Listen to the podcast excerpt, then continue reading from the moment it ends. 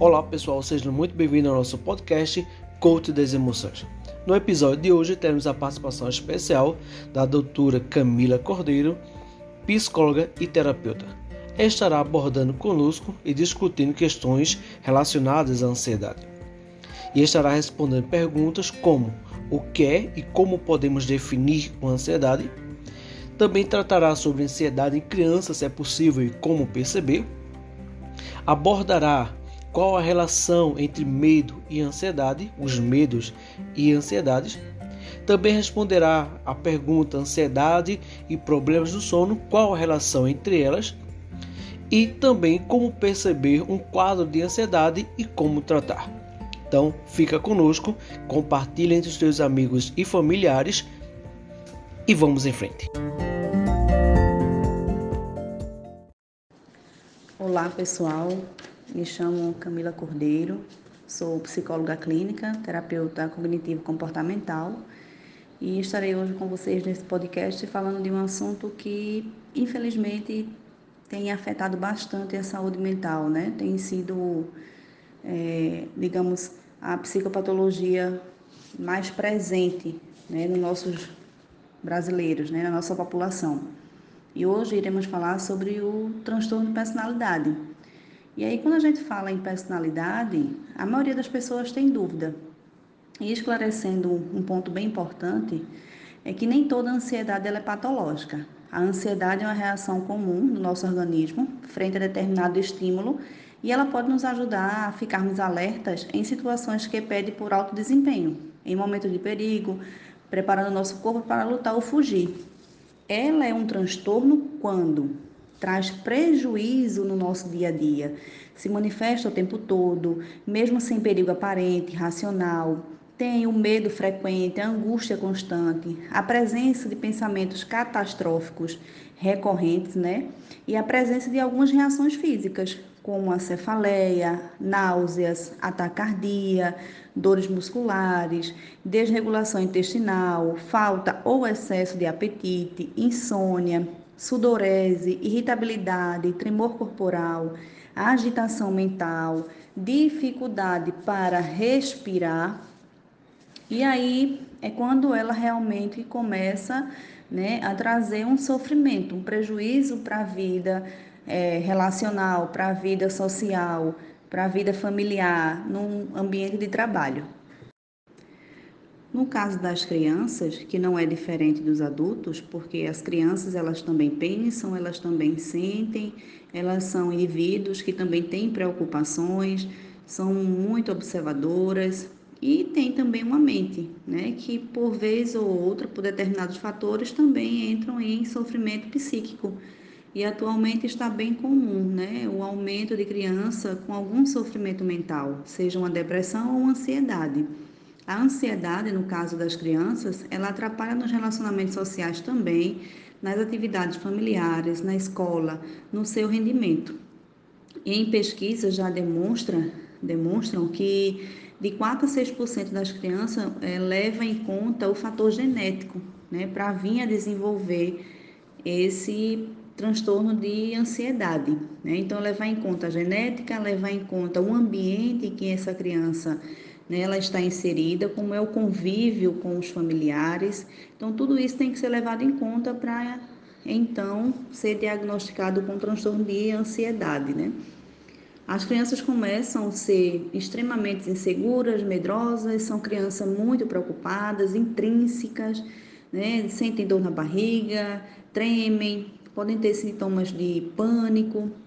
O importante né, é a família, o cuidador, a escola prestar atenção em mínimas mudanças de comportamento.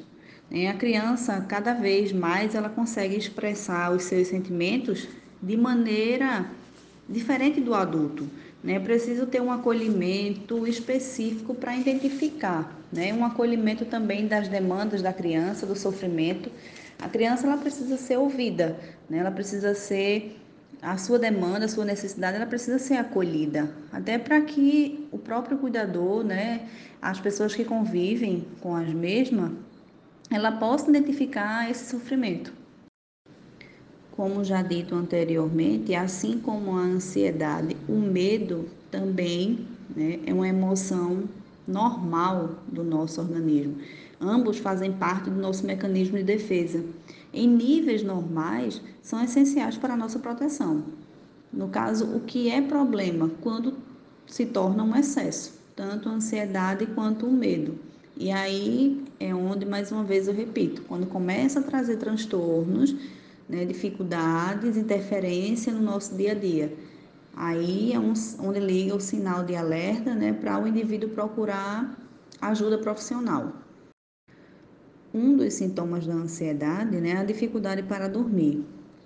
No caso, a ansiedade pode ocasionar um problema chamado insônia, ou a insônia pode causar também uma ansiedade mais elevada.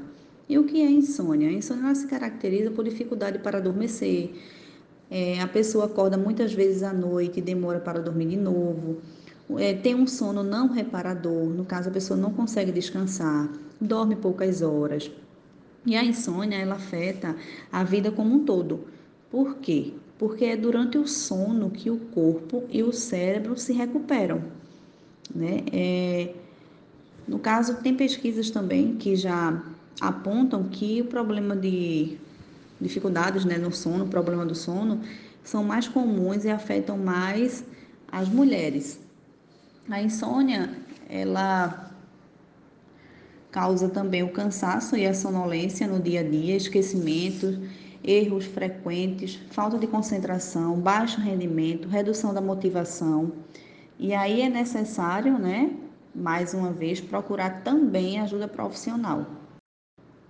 No caso, na dificuldade de dormir, por exemplo, o que é que se pode fazer para conseguir reduzir a ansiedade?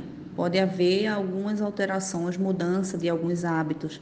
Por exemplo, né, a gente vive hoje num mundo que o celular virou quase que uma parte do corpo.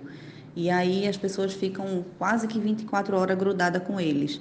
E é importante que por exemplo, meia hora, uma hora antes de ir deitar, de ir dormir, né? Não pegue no telefone, até porque essa luz, né, que clareia, né, passa a informação para o meu cérebro como se não fosse dia, então atrapalha o meu cérebro na produção do hormônio melatonina, que é o hormônio do sono, né? Então é importante haver alterações em alguns hábitos, tomar algum comer alimentações, tomar algum chá, comer algumas alimentações, né, que ajude você a relaxar. Então, tudo isso precisa ser é, averiguado, né? Criar um ritual noturno também para ajudar. Quando a ansiedade já virou um transtorno, quer dizer, já virou uma patologia, uma doença, é necessário sim procurar ajuda profissional né? Para isso, existem os psicólogos, os psiquiatras, são pessoas né, especializadas em tratamento mental, né, em ajudar as pessoas a realmente conseguirem ter uma saúde mental. Então é importante procurar ajuda, né? É importante você se perceber, se ouvir, se enxergar, né? A questão do autoconhecimento, entender a sua forma de pensar, de sentir, de entender o porquê você faz o que faz, né? entender os seus comportamentos. Outro ponto importante, identificar os gatilhos, quer dizer, aquilo que aciona o aumento da minha ansiedade, né? E aí a ajuda profissional pode te ajudar nisso, né? A conseguir identificar esses gatilhos. A psicoterapia, né, nesse momento, pode te ajudar a desenvolver habilidades para controlar a sua ansiedade, né? Para você conseguir viver realmente sem tantos prejuízos. Porque a ansiedade não tem cura, a ansiedade tem controle. Né? Até porque todo mundo tem ansiedade. Agora, quando ela passa do nível normal, aí sim é que é um problema, é que é um transtorno, né? uma doença. Muito bem, muito bem. Meu profundo agradecimento à doutora Camila Cordeiro, psicóloga terapeuta, que esteve participando conosco desse episódio do podcast abordando sobre questões da ansiedade. Aguardamos vocês até o próximo podcast. Um grande abraço e fique com Deus.